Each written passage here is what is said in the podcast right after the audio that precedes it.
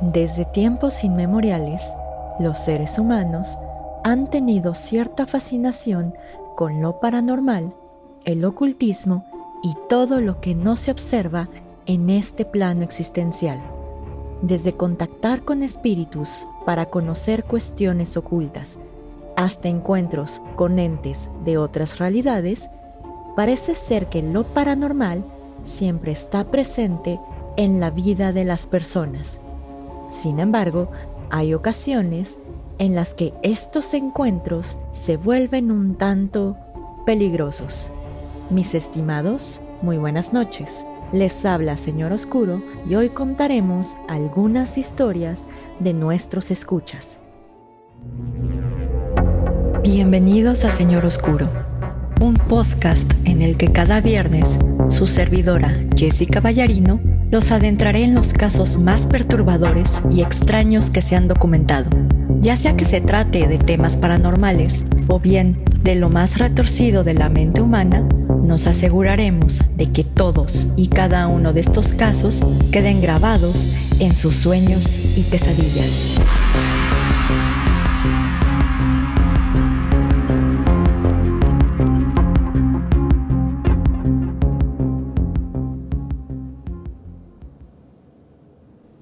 Mis estimados amigos ferales y críptidos domesticados. Muy buenas noches. Les habla Jessica y les doy la bienvenida a un nuevo episodio de Señor Oscuro. Antes de empezar con el episodio de hoy, tengo que darles un aviso legal, ya que el contenido del mismo puede ser sensible para algunas personas, por lo que se recomienda discreción. En esta ocasión, narraremos algunas historias personales que nos hicieron llegar nuestros escuchas, en las que nos relatan encuentros con seres fuera de este mundo. Las historias que se narrarán a continuación fueron modificadas por cuanto a su narrativa, pero conservan la esencia de cada relato. La primera historia nos las hizo llegar Fabián Prado, en la que un juego normal a las escondidas se tornó en algo siniestro.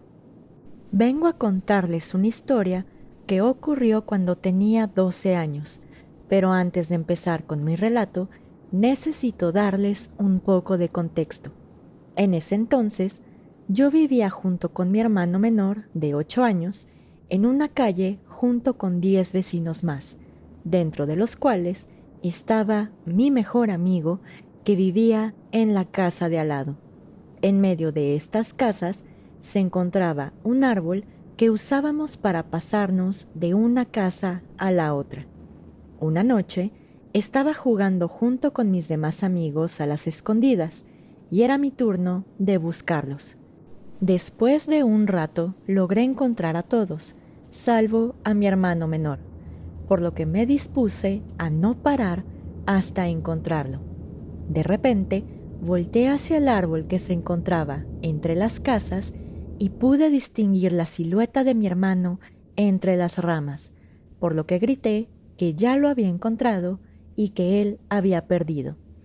Sin embargo, mi hermano, o lo que parecía que era mi hermano, no se movía de su escondite, por lo que los demás se acercaron a ver qué estaba pasando. Al acercarse, los demás niños comenzaron a decirle que se bajara del árbol porque ya había perdido, pero mi hermano en ningún momento se movió.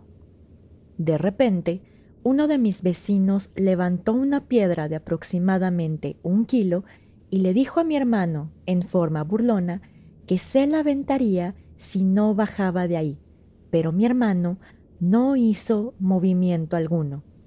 Justo cuando el vecino estaba a punto de aventar la piedra, escuchamos una voz detrás de nosotros decir ya. Al voltear rápidamente, nos dimos cuenta que era mi hermano menor, quien nos comentó que había ido al baño. Al contarle lo sucedido, mi hermano nos contó que había ido al baño y se distrajo con la televisión por un momento pero que después vino con nosotros. De repente, todos volteamos hacia el árbol y para nuestra sorpresa, la silueta ya no estaba. nos quedamos por una hora más bajo este árbol, esperando que se apareciera la silueta, pero no pasó nada más. Desde esa noche no nos volvimos a subir a ese árbol. El siguiente relato nos los hace llegar Nelson Hernández, quien tuvo unos encuentros bastante interesantes con un espíritu llamado Martita. Hoy quisiera compartirles una experiencia que viví con un espíritu llamado Martita. Soy auditor y mientras realizaba una visita vi a dos chicas de una iglesia muy famosa del país mientras jugaban con unos lápices. Pude observar cómo las chicas juntaron seis lápices para formar un rectángulo y comenzaron a hacerle preguntas. Si la respuesta era sí, los lápices se separaban, mientras que si la respuesta era no, los lápices se juntaban y llegaban a formar dos triángulos.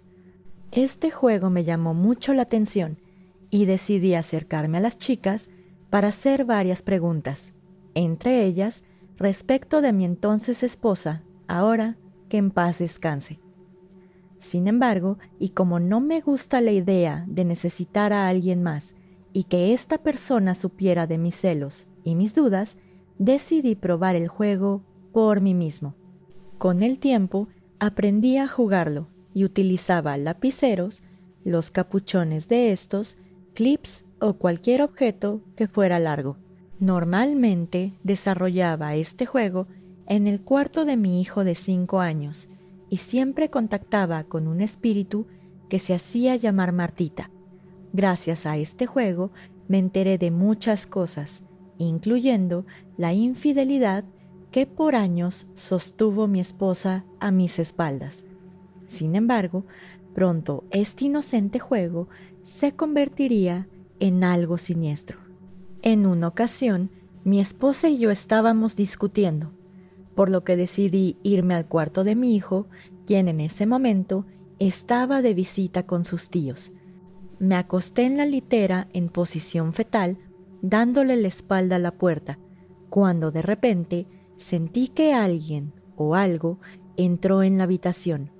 Después de observarme por varios minutos, sentí como este ente se sentó en el pie de la cama. Momentos después, escuché a mi esposa llamarme desde el otro cuarto, aunque no le conté nada porque ella era bastante temerosa. Días después, nos peleamos nuevamente y prácticamente se repitió todo lo del incidente anterior, con la diferencia que en esta ocasión este ente me acarició la pierna. Cuando mi esposa llegó a buscarme al cuarto, no sé qué cambió en el ambiente, pero sentí que lo que sea que me había acariciado la pierna se había esfumado con la mera presencia de mi esposa por lo que decidí contarle todo lo que estaba pasando.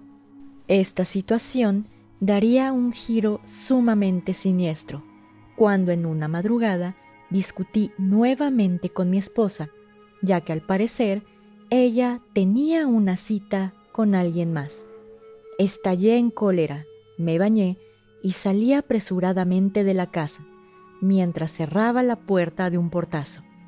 Tiempo después, mi esposa me llamó muerta en llanto, ya que cuando se estaba bañando, algo la había encerrado en el baño. Además, me contó que alguien o algo golpeaba la puerta y que a su vez se escuchaban unos gritos que parecían casi inhumanos. A partir de ese entonces, no he vuelto a contactar a Martita, y no tanto por lo que le ocurrió a mi esposa, sino por otro suceso que ocurrió un domingo en la tarde. Ese día salí de trabajar y decidí descansar un poco, cuando sentí como si alguien se hubiera acostado a mis espaldas, con un peso tal que la cama se hundió. Sentí tanto miedo y una sensación de incertidumbre que no tuve el valor para voltear, y creo que en lugar de dormir, Caí desmayado porque la verdad no quería saber qué era eso que estaba a mi lado. La siguiente historia nos la manda Sadok, en la que nos relata un desafortunado encuentro con un ser casi demoníaco. Esta historia me la contó mi abuela, y más que una historia, es una leyenda que de verdad me da mucho miedo, y no he escuchado leyendas parecidas en otros lugares.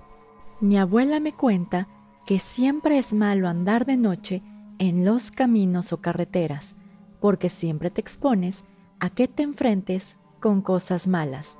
Y esta regla no es excepción en el camino de Jutla de Crespo a un municipio llamado San Agustín Amatengo, de donde es mi abuelita. Para darles un poco de contexto, en su momento, este pueblo era famoso porque la gente de ahí era muy peligrosa, al grado que te podían matar, pero hoy en día es conocido por su buen mezcal y porque la gente de ahí es muy amable. El camino entre los dos pueblos se caracteriza por tener bastantes curvas de camino a Matengo, además porque una mitad de este camino es de terracería, mientras que la otra mitad es de asfalto. Por otro lado, el camino es bastante reducido a lo ancho, por lo que solo cabe un auto por sentido. Actualmente hay camionetas que transportan a la gente a Jutla, las cuales empiezan a trabajar muy temprano y terminan hasta las 6 de la tarde. Si alguna persona llegue Jutla más tarde, debe avisar para que lo recojan en un viaje especial con las camionetas, o bien para que un familiar pase por él. Ahora bien, con este trasfondo, creo que entenderán las palabras de mi abuela. Ella dice que en la noche, en la parte más alta del tramo llamado Loma de la Cruz, se vuelve extremadamente peligroso, pues además de existir asaltantes, según ella, ahí es donde está lo malo. La gente cuenta que si pasas en un coche o camioneta durante la noche, observarás a alguien en este lugar. La descripción que dan las personas es la de un hombre vestido totalmente de negro, al cual no se le puede ver la cara. Sin embargo, esta descripción es lo único que la gente cuenta de este lugar. Ahora bien, lo que me contó mi abuela sobre esta historia va más allá de las anécdotas de las demás personas. La historia trata de un señor que se dedica a las camionetas de fletes y pasajes de Amatengo. Este señor le contó que en una ocasión uno de sus familiares llegaría a Jutla como a las dos de la mañana y habían acordado que iría a recogerlo a esa hora. Justo cuando se encontraban en el punto más alto de la loma de la cruz, los dos hombres divisaron un ser humanoide que lejos de ser un hombre vestido de negro, parecía una sombra. Mientras más se acercaban a este ser, más pudieron apreciar que se trataba de un ente sin facciones humanas o animales, y a pesar de que la camioneta se acercó, este ser no desapareció. Por razones más que obvias, el señor aceleró para evitar este ente a toda costa, pero esto fue en vano, ya que de repente sintió como si alguien o algo hubiera saltado a su camioneta y le estuviera moviendo de lado a lado a su antojo. Asimismo, y mientras pasaban por la zona de las curvas, el señor no podía hablar y comenzó a sentir que su cuerpo se tornaba bastante pesado, a tal grado que le costaba trabajo mover sus brazos y piernas.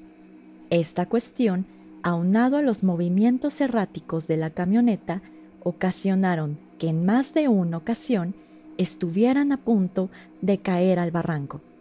De repente, y al saber que moriría si no hacía algo, el Señor comenzó a rezar el Padre Nuestro una y otra vez por uno o dos minutos, y milagrosamente, tanto la pesadez de su cuerpo como el movimiento errático de la camioneta cesaron, y así los dos hombres pudieron llegar a salvo a su destino. Personalmente, nunca he pasado por ahí tan tarde, pero sí de noche, y déjenme decirles que cada vez que paso por este lugar percibo una sensación bastante extraña. La última historia nos la cuenta Miriam, de 32 años, quien nos relata algunos encuentros paranormales que vivió en su lugar de trabajo. Hace aproximadamente siete años, yo trabajaba en Guadalajara en una conocida cadena de farmacias. En una ocasión, me ascendieron y ofrecieron el puesto de ser encargada nocturna en una de estas farmacias. El sueldo era mucho mayor al que tenía en ese entonces, y al ser una madre de dos hijos, acepté sin pensarlo, ya que el dinero extra nos caería bastante bien, además de que pasaría todo el día en casa con mis pequeños. Como ustedes imaginarán, estaba muy emocionada por este ascenso, ya que para mí era importante crecer en esta empresa. Sin embargo, las cosas empezaron a tornar un poco extrañas. Cuando le platiqué a mis compañeros y proveedores a qué sucursal me habían mandado, mi jefe interrumpió la plática y me preguntó si estaba segura de irme a trabajar a esa sucursal. Cuando le pregunté a qué se refería, él solamente dijo lo siguiente, y cito, ¿Qué no has escuchado las historias de esa tienda? Ten cuidado. Dicen que ahí asustan y por eso el personal no dura. Obviamente yo me reí, ya que nunca me había pasado algo extraño o sobrenatural, pero al pasar de los días, más de una persona me comentó que nadie duraba en esa sucursal porque los empleados veían cosas extrañas y se aparecía un niño en la bodega. Después de estas conversaciones, empecé a tener mucho miedo, pero ya había aceptado el trabajo y no podía rechazar esta oferta. El día finalmente llegó y me presenté en la sucursal, animada y con muchas ganas de aprender y destacar en mi trabajo. Esta sucursal se encontraba en el centro de Guadalajara, en un edificio bastante viejo que parecía que antes era un edificio de departamentos, ya que algunas puertas aún contaban con los números. En mi primer día me presenté con mi jefa y enseguida noté que era bastante nefasta, ya que tenía una actitud sumamente grosera. Pero no me importó mucho, ya que no iba a trabajar directamente con ella. Asimismo, tenía otras tres compañeras de trabajo, de las cuales una de ellas ya había renunciado y solo le quedaba una semana de trabajo en la sucursal. Nuestro trabajo consistía principalmente en limpiar la sucursal recibir mercancía y reabastecer los productos que se vendieron ese día, por lo que teníamos que entrar y salir de las bodegas que se encontraban subiendo unas escaleras de caracol. Recuerdo que el primer día que subí a este lugar sentí un aire y una vibra un poco extraña, pero no le di mucha importancia, así que me puse mis audífonos y me dispuse a trabajar. Dieron las doce de la noche hora en la que nos tocaba descansar un poco y cenar antes de continuar con la jornada. Mientras estábamos cenando, le pregunté a la encargada si era cierto que ahí asustaban o si era pura mentira. La encargada sonrió y me comentó que todo lo que me habían dicho era verdad, pero que después de un tiempo te acostumbrabas y no pasaba nada. Al preguntarle si su salida se debía a estos espantos, ella respondió que no, que la verdadera razón era porque ya no aguantaba los malos tratos de la jefa. Una semana pasó, y a pesar de que sentía un aire muy tenso en la zona de bodegas, no pasó algo sobrenatural o extraño, hasta que una noche todo cambió. Esa noche me puse en los audífonos y subí al área de bodegas para reabastecer los productos higiénicos. Estaba revisando la lista de los productos que debía bajar cuando de repente alguien o algo me aventó unos papeles en la espalda. Al voltear, observé cómo todos los productos que se encontraban en esta bodega comenzaron a caer sucesivamente de los estantes, como si alguien los hubiera tirado, o como si algo hubiera pasado corriendo y los hubiera empujado con la mano. Al observar esto, me quité los audífonos y revisé la bodega, creyendo que mis compañeras me estaban jugando una broma. Sin embargo, me encontraba completamente sola. Bajé asustada a la sucursal y le conté a una de mis compañeras todo lo que había sucedido, a lo que ella tranquilamente respondió que esas cosas pasaban, y desafortunadamente este sería el comienzo de una serie de eventos que hasta la fecha aún no me puedo explicar. En la noche siguiente estaba subiendo las escaleras de caracol mientras me ponía los audífonos, cuando de repente escuché que alguien me susurraba al oído mamá. Volteé rápidamente, pero no había nadie, por lo que subí a la bodega donde estaban los productos higiénicos. Justo me disponía a bajar estos productos cuando escuché que alguien tocaba una de las ventanas que se encontraba en esta bodega, lo cual era imposible, ya que este lugar se encontraba en un segundo piso. En otra ocasión, nos tocó a una compañera y a mí recibir mercancía y acomodarla en su lugar, para lo cual era necesario pasar los productos a través de una banda, para después recogerlos y acomodarlos en su sitio. Ya habíamos terminado esta labor cuando escuché a los proveedores decirle a alguien que se bajara, que ya habíamos terminado. Cuando les pregunté a quién le hablaban, me respondieron que le dijera a mi compañero que dejara de estarse paseando y que ya bajara. Al escuchar esto, les pregunté a quién se referían, a lo que me dijeron que me asomara donde estaba la banda. En ese momento, tanto mi compañera como yo nos asomamos y observamos la silueta de un hombre pasar por donde estaba la banda. Al ver esto, les comenté a los proveedores que no teníamos otro compañero y que solo estábamos mi compañera y yo en la sucursal. Al pensar que alguien desconocido se había metido a la sucursal sin que nos diéramos cuenta, le pedimos de favor a los proveedores que se asomaran, pero no encontraron a nadie. Al día siguiente de este suceso, un nuevo compañero fue contratado en la sucursal, por lo que en total éramos cuatro trabajadores.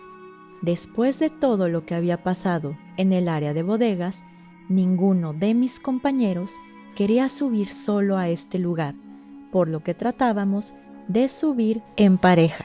En una ocasión, mi compañero bajó del área de bodegas y con un rostro muy pálido nos comentó que vio a un hombre vestido de negro levitar en el aire. Sin embargo, cuando mis demás compañeras y yo subimos a este lugar, no encontramos nada. Otro de estos incidentes ocurrió exactamente un 31 de octubre.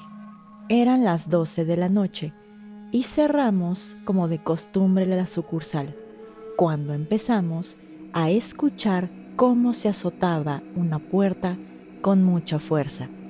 Sin embargo, esto era imposible, ya que además de que varias puertas del edificio estaban clausuradas y cerradas con clavos, no había alguna corriente de aire que justificara este sonido.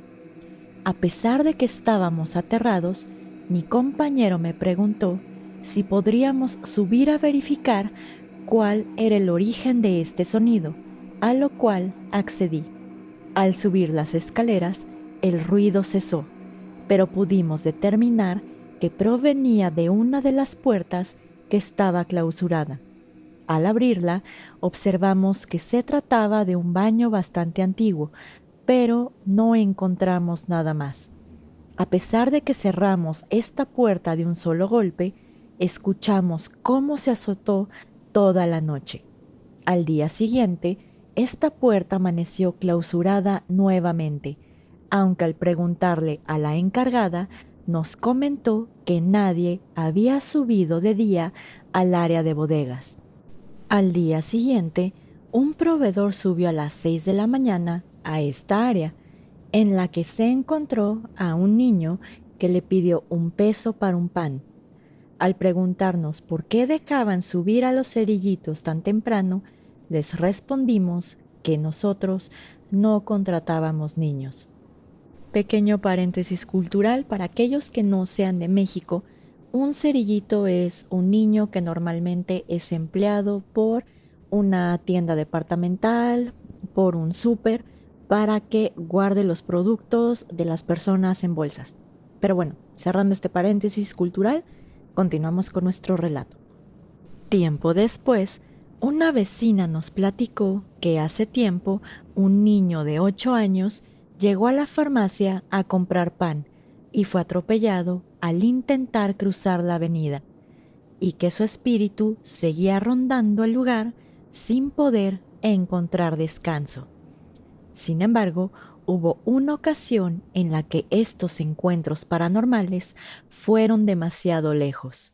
Un día me tocó arreglar el pasillo de pañales y bebés, por lo que subí a las bodegas para tomar los productos necesarios. De repente observé de reojo a una niña rubia de aproximadamente siete años, vestida completamente de blanco y sin zapatos. Este tipo de apariciones ya las había visto, pero en el patio trasero del edificio, cuando vi a una niña y a un niño jugar descalzos en este lugar, vestidos totalmente de blanco.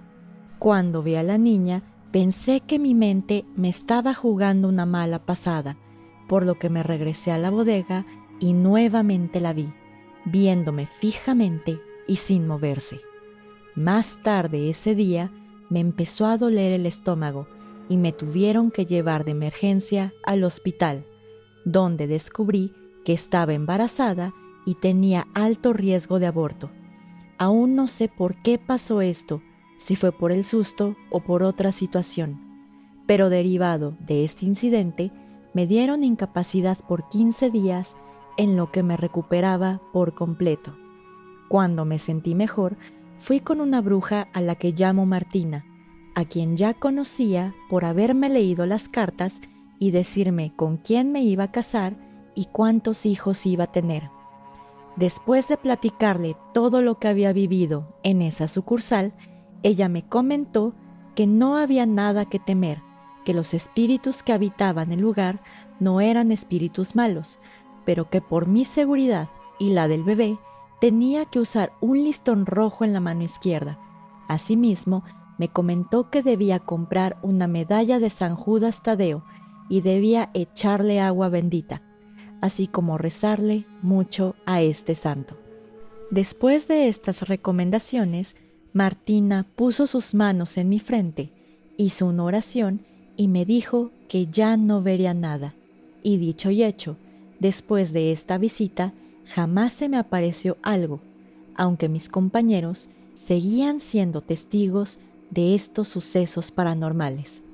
Afortunada o desafortunadamente, mi embarazo se fue en avance y solicité mi cambio de sucursal al día siguiente pues el trabajo de noche era bastante pesado, por lo que me reasignaron a una farmacia cerca de mi hogar.